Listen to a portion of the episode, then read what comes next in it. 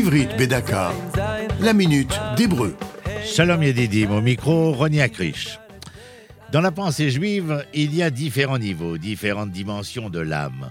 Par ordre croissant, il y a la nefesh, l'âme vitale, l'âme biologique, le roi, l'esprit, l'âme intelligente, émotionnelle, et la neshama, l'âme divine. La neshama, c'est le niveau de la spiritualité qui touche au sacré, à la kedusha, la sainteté.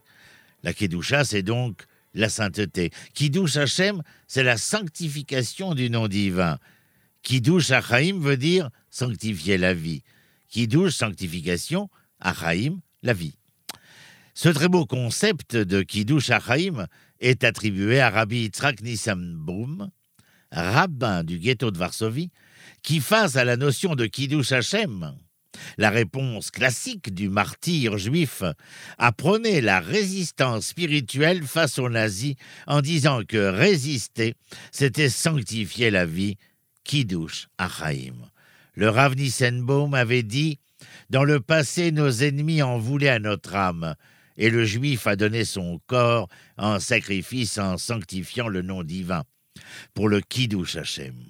Maintenant, l'ennemi en veut à notre corps cela nous oblige à défendre et protéger notre vie. C'est le moment ou jamais de Kiddush Chaim.